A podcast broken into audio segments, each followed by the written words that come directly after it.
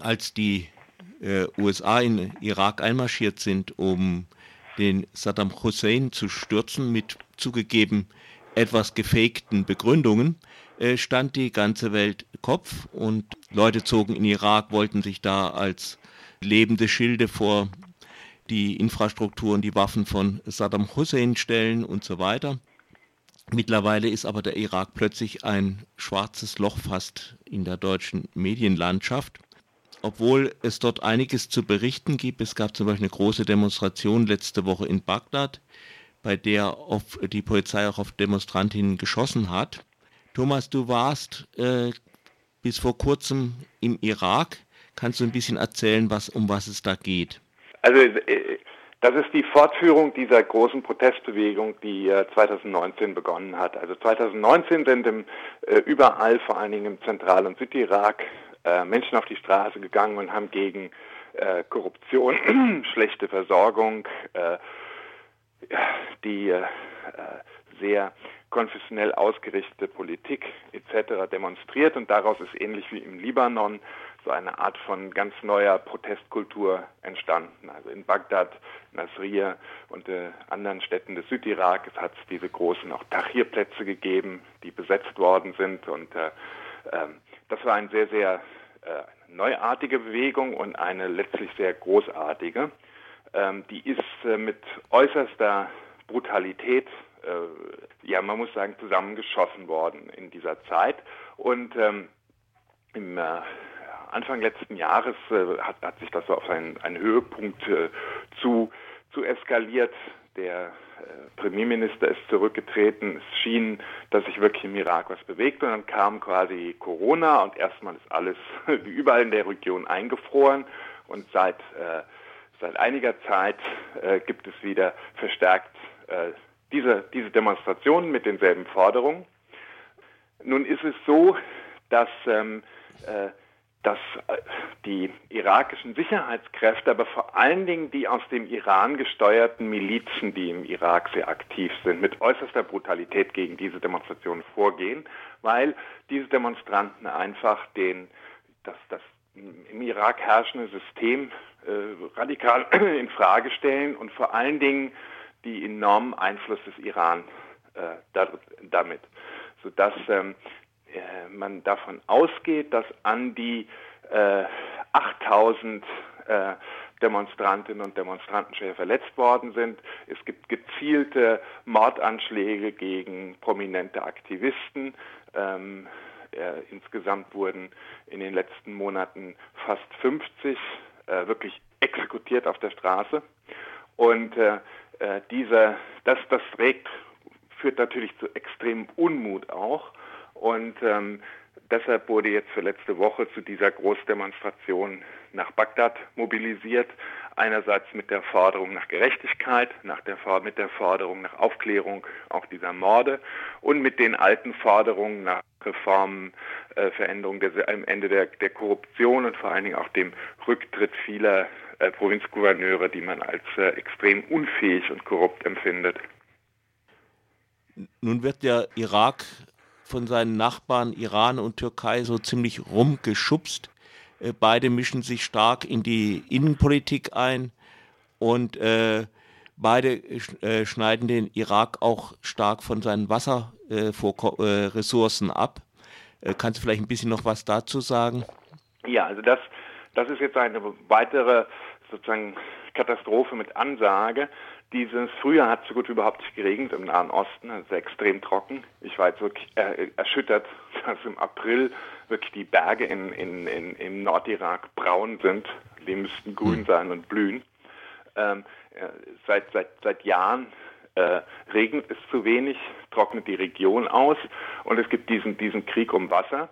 Augenblick äh, schneidet der Iran wichtige Zuflüsse ab, den Sirwan-Fluss etwa, der, der, der Bandichan-Staudamm äh, mit Wasser versorgt. Das heißt, gestern hat ähm, schon die äh, äh, Provinzverwaltung von Halabja gesagt, dass sie davon ausgeht, dass es bald eine Trinkwasserknappheit gibt. Ähm, auch die Türkei ähm, hat ja ein massiv, äh, baut ja massive Staudämme, die den Zufluss von Euphrat und Tigris ähm, regulieren. Und dazu kommt eben noch die, ähm, diese Mischung aus äh, verstärktem Wasserverbrauch äh, durch äh, die, die Hitze, die einfach, die ganze Region ist im, im, Durchschnitt von meinem Gefühl 5 bis 10 Grad wärmer als, äh, als noch vor 20, 30 Jahren. Wobei es da im Sommer ja auch schon also äh, tödlich heiß war. Also ich kann es einmal, wir haben früher in Sulemania, da erinnerst du dich vielleicht auch noch dran, konnte man im Juli und August mit Ventilator im Prinzip noch schlafen. Also die mhm. Temperaturen, Höchsttemperaturen waren zwischen 35 und 40 Grad in den 90er Jahren. Jetzt geht Ende Mai geht es zum ersten Mal über 40 Grad rüber. Also ich weiß, wie, das waren jetzt schon wieder fast sommerliche Temperaturen und es hat kein, kein Frühling gegeben. Das wird natürlich jetzt äh, zu, äh, zu weiteren Unruhen, Protesten, Verwerfungen führen. Und äh, dann führt momentan die Türkei gerade noch ein äh, ein Krieg gegen die äh, PKK im Norden in der Provinz Duhok und ähm, äh, brennt systematisch ganze Wälder nieder, um Rückzugsmöglichkeiten für PKK-Kämpfer sozusagen zu zerstören. Das heißt, die, ähm, die, die Wald, Waldzerstörung, der ja ganz enorm wichtig ist und es hat große Wiederaufforstungskampagnen gerade in Kurdistan in den, in den letzten Jahrzehnten gegeben, wird äh, jetzt auch noch wieder rückgängig gemacht. Das heißt, das Ganze ist eine extrem toxische Mischung, ähm, weil einfach der Irak auch wahnsinnig unter dieser Corona Pandemie gelitten hat, die Ölpreise niedrig sind und es eben diese, diese junge Generation gibt, die jetzt einfach Wandel will, die, die so nicht keine Perspektive mehr sieht und nicht bereit ist, ähm, sozusagen aufzuhören zu demonstrieren und sich da einer Doppelregierung gegenübersetzt. Das ist halt wichtig zu verstehen. Also die gewählten, die gewählte irakische Regierung versucht die ganze Zeit äh, auch zum Teil aufzuklären, was passiert ist. Hin und wieder werden sogar mal solche Milizführer festgenommen. Aber der Iran ist eben nach Abzug der US-Truppen enorm stark im Irak und führt dort quasi ein Parallelregiment mit Zehntausenden äh, bewaffneter Milizionäre, die im Prinzip mehr oder weniger Narrenfreiheit genießen. Im Prinzip hat es ja die äh, Bush letztendlich geschafft, den iranischen Aus, äh, Einfluss im Nahen Osten auszuweiten. Das war nicht sein Ziel. Ähm, Obama. Also die, das würde ich jetzt nicht Bush zum Vorwurf machen, sondern äh, das, das war der Abzug 2011, äh, in dem äh, die Obama-Administration, wie man weiß, im Prinzip einen Deal mit dem Iran abgeschlossen hat, ganz ähnlich wie jetzt der Deal mit den Taliban, dass äh, wenn die amerikanischen Truppen ungehindert abziehen, sie im Prinzip die iranischen Kandidaten in Bagdad unterstützen. Also ich würde das weniger Bush zum Vorwurf machen als ja, der Obama-Administration, denn in, erst Gefolge dieses Abzugs kam es dann ja auch zum Erstarken des Islamischen Staates, zu diesen ganzen extremen Verwerfungen äh, in Mosul und so weiter und so fort. Also äh, das, das sind sozusagen eher die direkten Folgen von 2011 als von 2003. Jetzt hast du schon ein bisschen was zu dieser Protestbewegung gesagt. Willst du das vielleicht noch ein bisschen mehr ausführen? Welche Leute sind es? Wie weit ist es organisiert? Ja, das ist quasi so der arabische Frühling 2.0.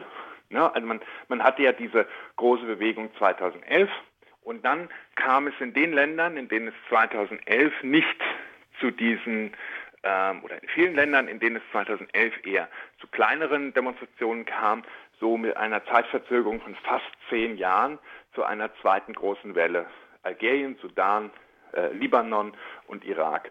Ähm, Im äh, Irak und auch Libanon, weil beide Protestbewegungen sich sehr, sehr ähnlich sind, sind, sind ja nicht jetzt, sagen wir mal, ganz autokratische Diktaturen, sondern es gibt ja schon vergleichsweise eine, eine rechte freie Presse.